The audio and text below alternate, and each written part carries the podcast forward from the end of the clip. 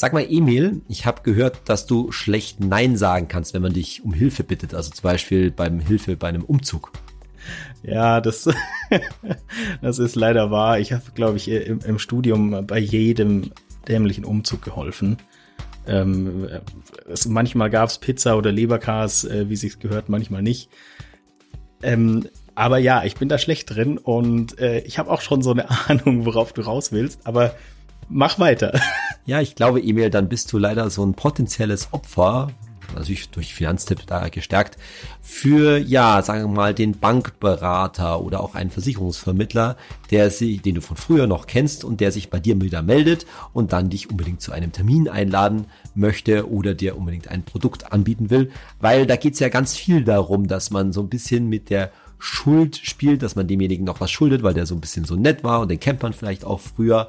Und wie geht man eigentlich damit um, wenn, ja, dass man sich einerseits genau, dass man genau weiß, dass man sich nichts aufschwatzen lassen will, aber jetzt eben auch so, ja, quasi auf der sozialen Ebene keine Unruhe stiften will. Mit anderen Worten, man will halt einfach nur nett sein. Also, wie gehe ich damit um, wenn der Bankberater mal wieder anruft oder mich ein Versicherungsvermittler auf der Straße zum Beispiel anspricht, den ich kenne? Darum geht es in der heutigen Folge von unserem Podcast Geld ganz einfach. Wir sind Emil und Saidi von Finanztipp. Bei Finanztipp sind wir der Meinung, Finanzen kannst du selbst. Und wir zeigen dir, wie.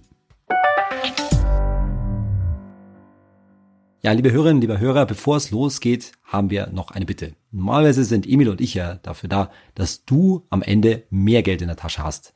Aber an der Stelle möchten wir dich mal um dein Geld bitten. Wir haben dir hoffentlich dabei geholfen, dass du einen guten Überblick über deine Finanzen hast, dass du angefangen hast, dir ein ordentliches Vermögen aufzubauen und vielleicht hast du auch schon den einen anderen Spartipp von uns umsetzen können.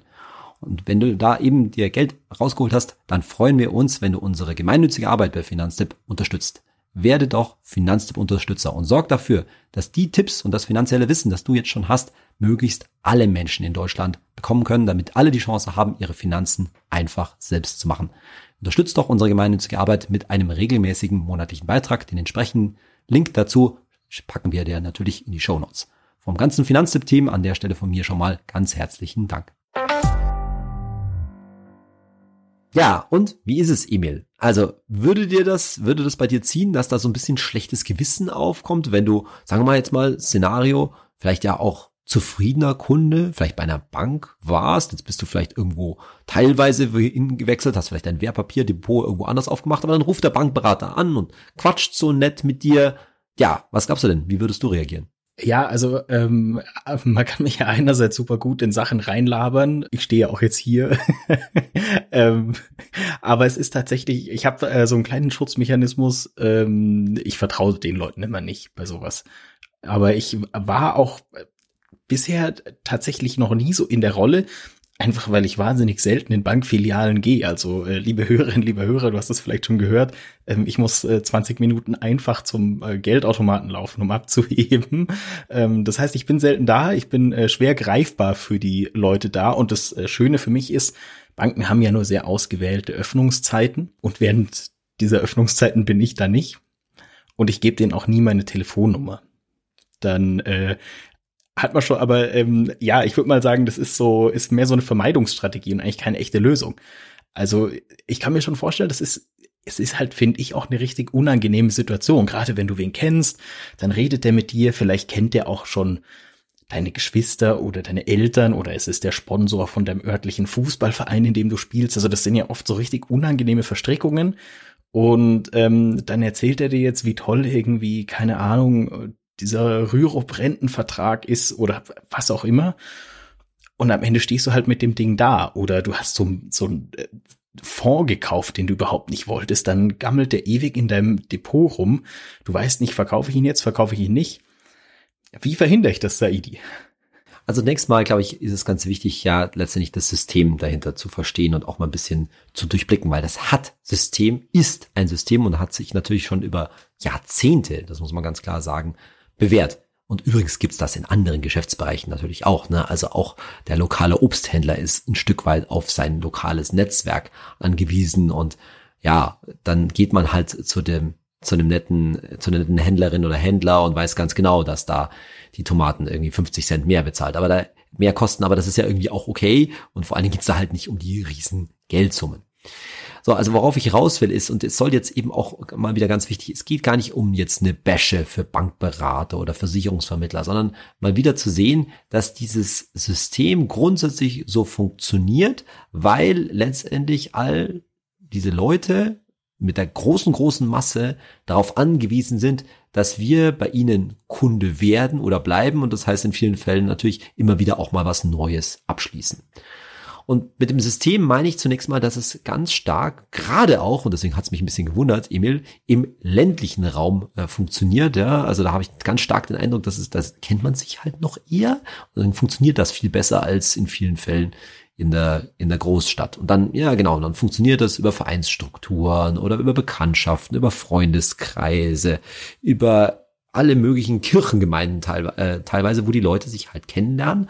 Und das nächste ist ja, wir haben, glaube ich, alle in unserem Kopf so manchmal so ein bisschen das klischeehafte Bild irgend so eines schleimigen Anzugträgers, der dann schmierig einem irgendeinen Schmähvertrag ja unter die Nase reiben will. Und ich glaube, das trifft's halt in vielen Fällen gar nicht. Das sind natürlich ganz normale Leute, ja, sowohl die Bankberater als auch die Versicherungsvermittler und Makler und so weiter, die es auch überhaupt nicht böse meinen in dem Sinne mit einem. Und in vielen Fällen sind auch die Produkte, die sie anbieten, ich sage jetzt mal, nicht völlig verkehrt.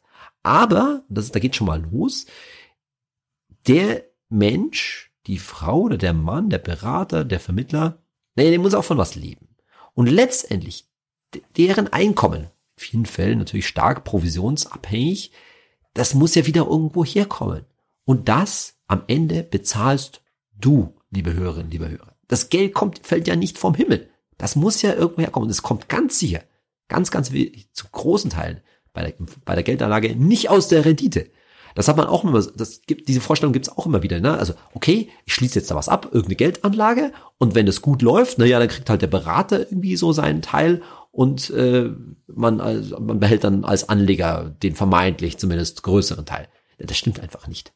Die Kosten für die Provision, also abgesehen davon, dass die meisten Vermittler, so sage ich es jetzt mal neutrales Begriff, davon abhängig sind, dass ihr monatliche, ihre monatlichen Kosten, ihre Miete, auch übrigens die Miete für ihre für ihre Filiale, wenn sie dann eine, eine haben, ja, eine örtliche Filiale, die muss schon aus die muss gesichert sein. Da kann man nicht drauf wetten, dass man jetzt ein gutes Börsenjahr hat, von dem man dann irgendwie die Filiale und die eigene Miete und das Essen für die Familie bezahlen kann, sondern das sind einfach Kosten, die in den Produkten drinstecken. Mit anderen Worten, lange Rede, kurzer Sinn, du bezahlst diesen Berater. Da kann das noch so kostenlos und unverbindlich und komm doch mal auf einen Kaffee vorbei und so weiter sein.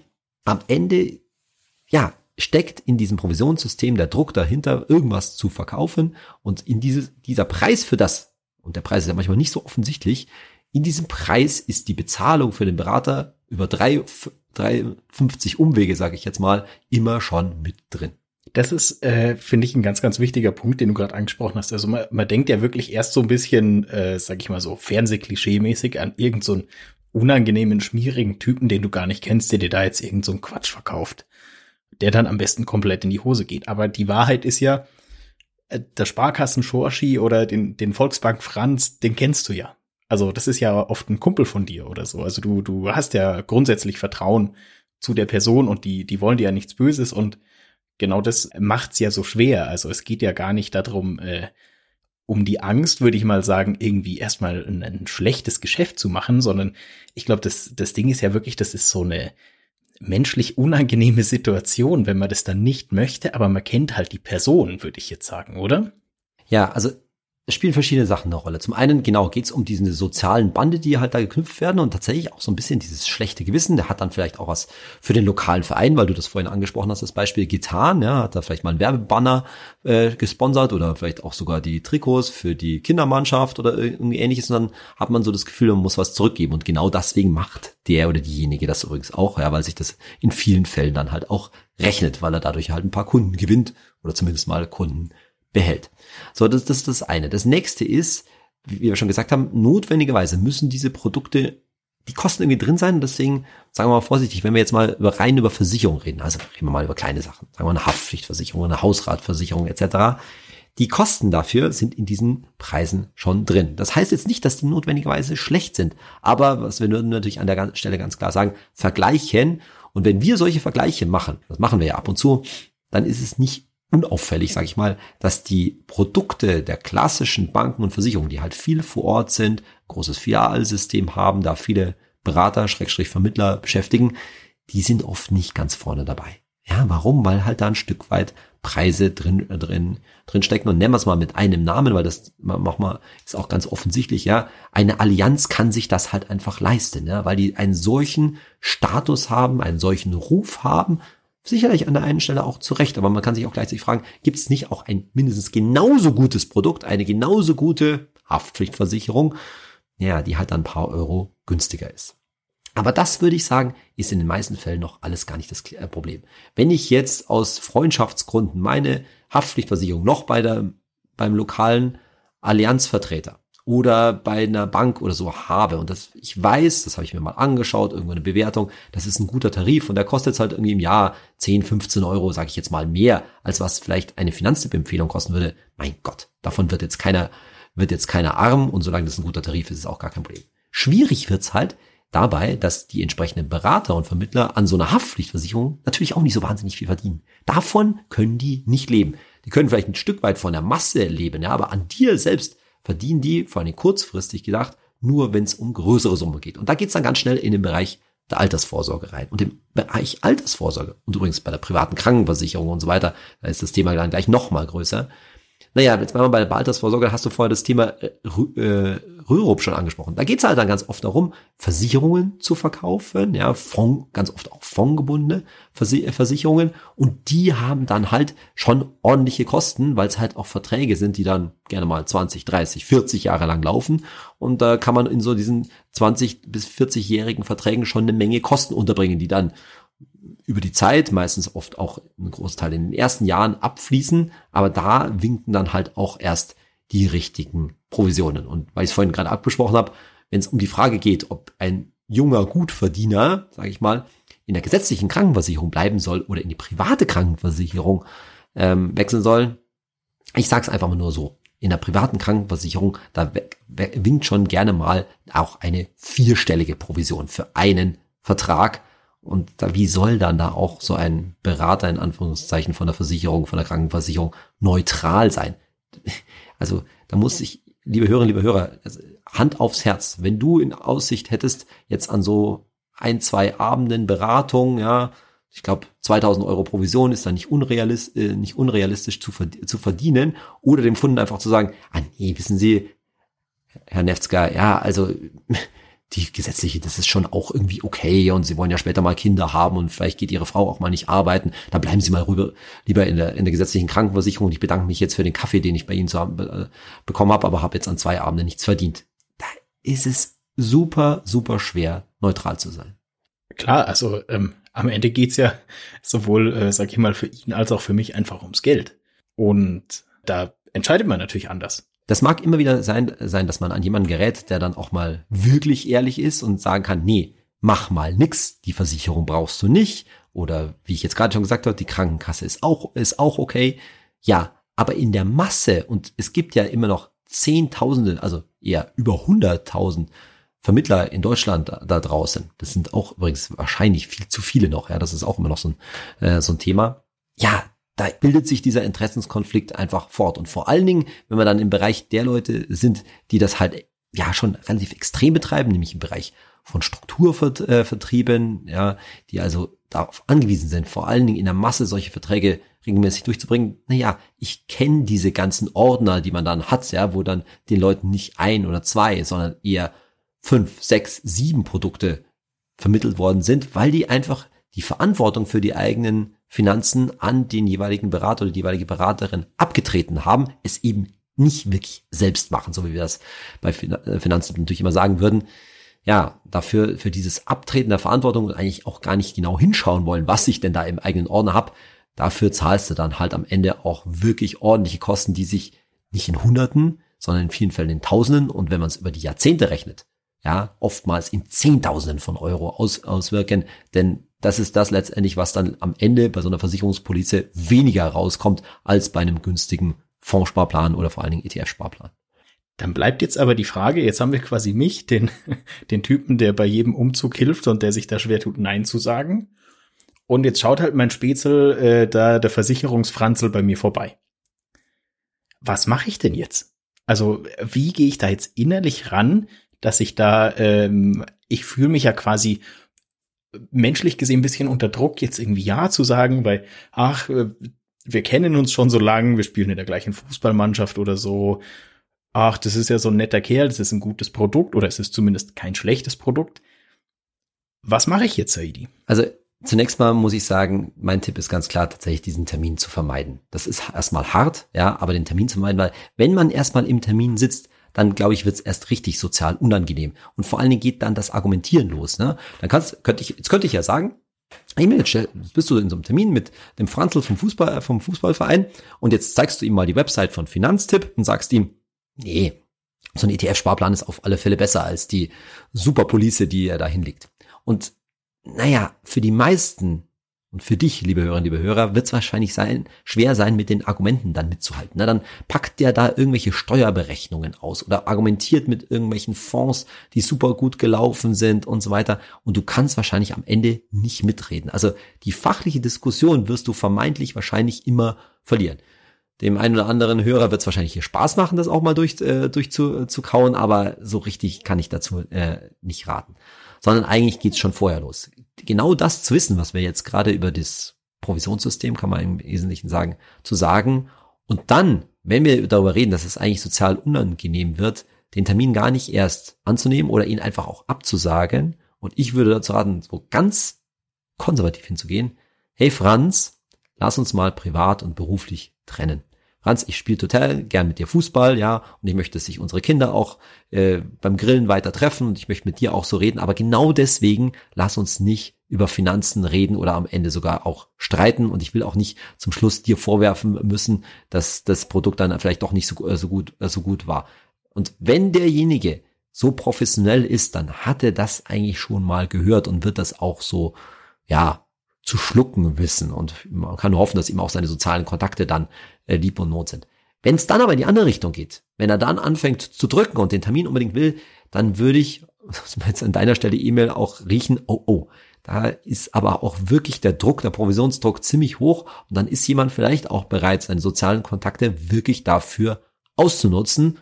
Und ja, da will man dann vielleicht auch mal was Böses in Anführungszeichen, nämlich einfach mal eine Police los, äh, loswerden, die derjenige oder diejenige Kunde oder Kundin überhaupt nicht braucht.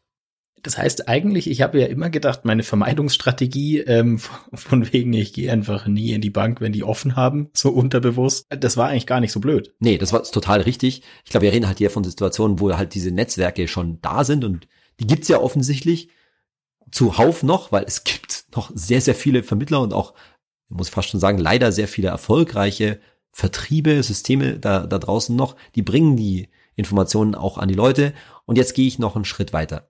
Liebe Hörerinnen, liebe Hörer, wenn du diesen Podcast hörst, glaube ich jetzt, dass du relativ gut davor gefeit bist, da jetzt auf ja so einen Termin reinzufallen oder einfach nur aus Goodwill oder so ein bisschen aus, weil man halt nett ist, nochmal was abzu äh, abzuschließen. Ich glaube, dafür bist du schon relativ gut gefeit. Aber ich bin mir sicher, dass du in deinem Freundeskreis Leute hast, die nicht davor gefeit sind, weil die sich mit diesem Thema Finanzen nicht so intensiv auseinandersetzen, die auch keine Lust haben, sich diesen Podcast hier zum Beispiel anzuhören, ja, die uns nicht auf YouTube folgen, die sich nicht so intensiv damit beschäftigen und sagen, ach nee, das macht schon bei mir alles der Franz von der sowieso Versicherung oder von der sowieso äh, sowieso Bank.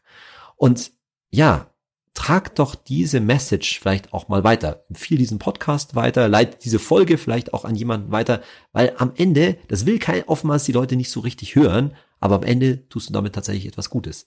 Denn es ist nicht so, dass es da nur um Kleingedrucktes geht. Ich habe zum Beispiel am Wochenende mit einer Bekannten geredet, ähm, die selbst, äh, selbstständig ist und die sich jetzt wirklich Sorgen macht, ob sie aus ihrer vermaledeiten privaten Krankenversicherung, die sie eh schon kaum noch bezahlen kann, vor 55 noch rauskommt. Hintergrund, ja, wenn man nach 55 noch in einer privaten Krankenversicherung ist, dann wird es echt so gut wie unmöglich, da noch rauszukommen. Die macht sich schlichtweg als Selbstständige Sorgen, ob sie die Beiträge im Alter noch bezahlen kann. Jetzt kann man lang und breit diskutieren, ob das in der, in der gesetzlichen grundsätzlich nicht auch ziemlich teuer wird und so weiter. Aber der Punkt ist halt, da sich die Beiträge in der gesetzlichen Krankenversicherung halt nur mal nach dem Einkommen richten und in der privaten nicht, droht ihr schlichtweg einfach nicht das gleiche Risiko. Und das hat sie längst, da musste ich gar nicht groß sagen, dass ich von Finanztipp bin und so weiter, äh, schon eingesehen, es wäre wahrscheinlich für sie vor Jahren äh, eine sinnvollere Entscheidung äh, gewesen, gleich in der gesetzlichen Krankenkasse zu bleiben, obwohl das damals die teurere Lösung war. Und das sind halt dann so Sachen, wo man merkt, ja, da hat halt jemand eine Provision äh, eingestrichen, die wahrscheinlich auch ganz schön lukrativ war, ohne wirklich an die langfristige äh, Zukunft zu denken. Aber das ist wahrscheinlich auch ähm, so der Kern des Problems. Also auch bei deiner Bekannten, man, man redet dann ja drüber mit einer Person, die sich super gut auskennt und man selber hat ja einfach keinen Plan. Also das bisschen wie so, dass du gehst das erste Mal irgendwie ins Training in so einem neuen Sportverein. Du hast ja kein, keine Ahnung von nichts. Dann sind da die Leute, die kennen, die können das alle, die machen, die machen dich da einfach fertig. Und äh, so ist es ja auch mit so einem, mit so einem Versicherungsfuzzi oder mit so einem Bankberater. Der ist natürlich äh, professionell vorbereitet, aber dann würdest du wirklich sagen, im Zweifelsfall auch wahrscheinlich immer sonst sagen, ich muss mir das nochmal durch den Kopf gehen lassen und sich selber nochmal ein bisschen informieren. Ja, und ich glaube, dass halt viele Leute dieses sich informieren und die Mühe, die da natürlich da reingeht, sich mit diesen komplizierten Formularen und man wird ja über eigentlich formal alles aufgeklärt. Ne? Da ist jede Menge Kleingedrucktes und Informationsblätter und stapelweise PDFs oder auch sogar noch Papier, die man dann irgendwann mal abhakt und unterschreibt und, und so weiter und sich keiner halt jemals wirklich durchliest. Ja, aber das sind alles nur so, ja, rechtliche Placebos letztendlich, dass die Leute ordentlich aufgeklärt worden sind. Na, in allen Fällen natürlich nicht. In, all, in den meisten Fällen würde ich sagen, ersetzt das Vertrauen aus dem lokalen Netzwerk, na, dadurch, dass ich denjenigen halt schon kenne, ähm, ersetzt letztendlich das sich informieren. Und oftmals, das habe ich auch schon gesehen, ja, ist es natürlich so, dass eigentlich das bei demjenigen genauso ist. Der vertraut schlichtweg seinem Arbeitgeber, seiner Organisation, in vielen Fällen sind es ja auch selbstständige Versicherungsvermittler, vertraut dem und wird dort in vielen Fällen auch schlichtweg angelogen. Ganz klar angelogen. Das bin ich übrigens früher auch mal geworden. Ich habe ja auch mal in dieser Branche gearbeitet, habe da schon die eine oder andere kritische Frage gestellt und du wirst dann eloquent und ausführlich angelogen mit falschen Daten, mit falschen Informationen. Warum? Weil darauf das ganze Provisionssystem letztendlich basiert. Das heißt, was hilft im Zweifelsfall dagegen, wenn man sich unsicher ist, nichts abschließen? Also natürlich erstmal gar nicht zu diesem, es gar nicht zu diesem Termin kommen lassen oder sonst nicht nichts abschließen und sich informieren und vielleicht auch mit der in der Familie oder mit sehr sehr engen Freunden drüber reden, oder? Absolut. Und an dem eigenen Mindset, an dem eigenen Money Mindset zu arbeiten, du kannst das, liebe Hörerinnen, liebe Hörer, in den allermeisten Fällen selbst. Ja, es gibt Fälle, wo auch wir bei Finanztipps sagen würden, da gehst du am besten zu einem Berater. Der klassische Fall ist halt beim Abschluss einer Berufsunfähigkeitsversicherung, wo wir auch ganz klar sagen, geh da zu einem der Versicherungsmakler, die wir ja ausgesucht haben, die wir empfehlen äh, können. Aber da ist es auch was anderes. Du willst etwas kaufen. Du weißt schon, eine Berufsunfähigkeitsversicherung ist für dich sinnvoll, ist eine Versi sinnvolle Versicherung und die, da kannst du dann auch zu so einem Makler, der dir halt auch unterschiedliche Tarife empfehlen und vergleichen kann, gehen. Und das ist ja auch ganz okay, weil da gibt es auch keine versteckten Kosten. So eine Berufsunfähigkeitsversicherung kostet halt, ich sage jetzt irgendwas, 70, 80 Euro im Monat. Das Geld ist eh weg und natürlich verdient der entsprechende Makler dann einen Anteil davon als Provision. Und da ist auch gar nichts dagegen, dagegen zu, äh, zu sagen. Aber ich glaube, mit diesem Mindset, ich kann das Allermeiste selbst machen, komme ich halt auch gar nicht so in, äh, in den, unter den Druck, jetzt jemandem da einen Gefallen tun, tun zu müssen und kann das auch mal ja, ich will sagen, mit einem netten Lächeln oder auch einer ernsthaften Geste, du, ich verstehe das alles und äh, aber beim Geld sollte man halt irgendwie schauen, dass wir da nicht aneinander geraten. Lass uns dann antworten, lass uns Freunde, äh, lass uns Freunde bleiben und an der Stelle dann auch nicht mehr über Geld reden. Das werde ich auf jeden Fall auch äh, beim nächsten Umzug machen. Ich einfach sagen, nee, sorry. Tut mir leid, ich, ich habe äh, ganz schlimme Kreuzschmerzen. Aber ähm, Saidi, dir vielen Dank erstmal äh, für das Thema. Ich freue mich ja immer, wenn wir auch so, äh, sage ich mal, so Mindset-Themen machen können, wo man auch manchmal in so unangenehme Situationen kommt, die man vielleicht ein bisschen beheben können. Und damit sind wir auch fast schon am Ende. Aber wir haben wie immer die Fragen unserer Zuhörerinnen und Zuhörer. Und die erste kommt von Luise Schettel. Hey Saidi, ist es sinnvoll, ein Depot für die Altersvorsorge zu haben und ein anderes Depot als Anlage? Also grundsätzlich ne, nehme ich dem na, die Altersvorsorge, dass du dich ganz langfristig vielleicht auf, ich sag jetzt irgendwas, 30 Jahre voraus und dann anderes Depot als Anlage, na, da stehen dann irgendwelche anderen Anlageziele, aber wir reden ja beim Depot hoffentlich auch von Aktien-ETFs. Die müssen natürlich auch richtig langfristig sein. Das heißt, die sind, sollten auch so 15 oder sogar auch 20 Jahre in der Zukunft äh, liegen. Das ist ja auch okay. Das kann man, kann man ja so machen. Muss man jetzt dafür ein anderes Depot machen? Ich würde sagen, in vielen Fällen nein. Das kommt ein bisschen darauf an, Luise, wie gut du organisiert bist, denn man kann das natürlich schlichtweg einfach so machen, dass man aufs gleiche Depot einen ETF für die Altersvorsorge legt und einen ETF für die andere langfristige Anlage. Also was weiß ich, die Kinder dann in vielen, vielen Jahren oder vielleicht das übernächste Auto oder sowas, äh, sowas in, in der Richtung. Da muss ich mir natürlich nur merken, quasi, für welcher welcher ist, aber da wir da auch gar keinen Unterschied machen würden, also man könnte einen, ich sag jetzt mal, einen MCI World ETF machen und einen, ähm, ein FTSE All World oder ein MCI All Countries World Index ETF und dann muss ich mir letztendlich nur merken, welcher für welchen war. Oder ist es letztendlich auch egal, weil ich halt dann einen in 15 Jahren meinetwegen auflöse und dann anderen noch weiterlaufen lasse. Eigentlich geht's mehr darum, bei dem Anlagedepot sozusagen zu wissen, für wen, für wann das Geld sein soll, weil da muss ich vielleicht auch ein bisschen Ablaufmanagement machen. Was ist damit gemeint? Naja, wenn sich die entsprechende Anlage, also das entsprechende, die entsprechende Ausgabe, nenne ich es jetzt mal, andeutet, dann sollte ich vielleicht ein paar Jahre vorher, vielleicht so fünf Jahre vorher überlegen, ob ich davon nicht was runterholen, mit anderen Worten, schaue, dass ich noch zu vernünftigen Kursen ja, verkaufe, besonders dann halt, wenn das Geld auf einmal raus soll. Also tatsächlich, wenn das jetzt fürs, ich sag mal, übernächste Auto ist das Geld und ich weiß, ich brauche dann auf einen Schlag ein paar, zehn, äh, paar zehntausend Euro aus dem Depot heraus, dann will ich halt nicht unmittelbar davor in eine Börsenkrise reinrutschen und muss das dann schon managen. Das ist halt der Unterschied zu dem Altersvorsorge, äh, zu der Altersvorsorgeanlage, wo ich ja weiß, ich werde das Geld in aller Regel nicht auf einmal brauchen, sondern hol mir das Geld zum Beispiel ab 67 so langsam äh, runter. Also wenn man es genau, wenn man es sehr, sag ich mal, strukturiert angeht, dann kann man da zwei Depots machen, aber dann musst du dir auch merken, welches für welche, welches für welches ist. Und man kann es auch sehr gut über zwei Welt-ETFs im selben Depot lösen. Aber dann äh, kann man sozusagen prinzipiell sagen, mehrere Depots können auf jeden Fall sinnvoll sein, entweder dafür oder auch um quasi mein Altersvorsorge und mein Kleingeldzockerdepot voneinander zu trennen, oder? Ja, und da würde ich aber sagen, da geht es halt um den Anlagehorizont. Ne? Bei dem Kleingeldzockerdepot, das ist ja, hat er quasi keinen Anlagehorizont, das ist halt so für den schnellen Euro oder auch den schnellen Euro äh, zu, äh, zu verlieren. Und da geht es ja vor allen Dingen darum, wirklich diese beiden unterschiedlichen Investmentstile völlig voneinander zu trennen. Deswegen rate ich immer dazu. Ne? Also dann gerate ich auch nicht in Versuchung, oh, jetzt ist mein ETF aber gerade gut gelaufen, da hat er gerade mal irgendwie paar tausend Euro Gewinn gemacht. Oh, jetzt hole ich mal den Gewinn ab und steck das mal kurz in die neuesten, was weiß ich, die neueste KI-Aktie, die gerade, die gerade heiß ist, ja, obwohl ich gar nicht weiß, ob der äh, das, das Modell irgendwie langfristig äh, konkurrenzfähig, äh, konkurrenzfähig ist. Ja, also solche Sachen, so auch kurzfristige Giersprünge zu vermeiden, da finde ich zwei Depots wesentlich wichtiger. Und dann haben wir noch eine Frage, ähm, passend zur heutigen Folge von J. Brul. Hey Saidi, welche Versicherungen sind wichtig? Welche kann man machen? Ähm, in Klammern Miete. Ich denke mal, ähm, er oder sie wohnt zur Miete. Ja, ich mache mal einen ganz schnell Schnelldurchlauf. Darüber haben wir ja schon mal eine eigene Folge gemacht. Ja. Also somit die zwei wichtigsten Versicherungen sind natürlich die private Haftpflichtversicherung und die Berufsunfähigkeitsversicherung. Die braucht so ziemlich jeder. Gleich danach kommt die Auslandsreisekrankenversicherung, weil ähm, fast jeder fährt ja mal ins Ausland in Urlaub und das kann auch richtig teuer werden, wenn ich da schlimm krank werde. Und dann gibt es eine ganze Reihe von Versicherungen, über die man nachdenken kann und hängt auch von der privaten Situation ab. Zum Beispiel eine Risikolebensversicherung ist für die meisten Eltern total äh, wichtig. Man kann, kann sagen, dass äh, zum Beispiel auch eine Rechtsschutzversicherung in bestimmten Fällen Sinn macht oder eine Zahnzusatzversicherung. Das sind alles so kann man haben Geschichten. Und dann gibt's halt so Versicherungen, die eigentlich fast keiner braucht. Ja, sowas wie eine Krankenhaustagegeldversicherung oder eine Reisegepäckversicherung.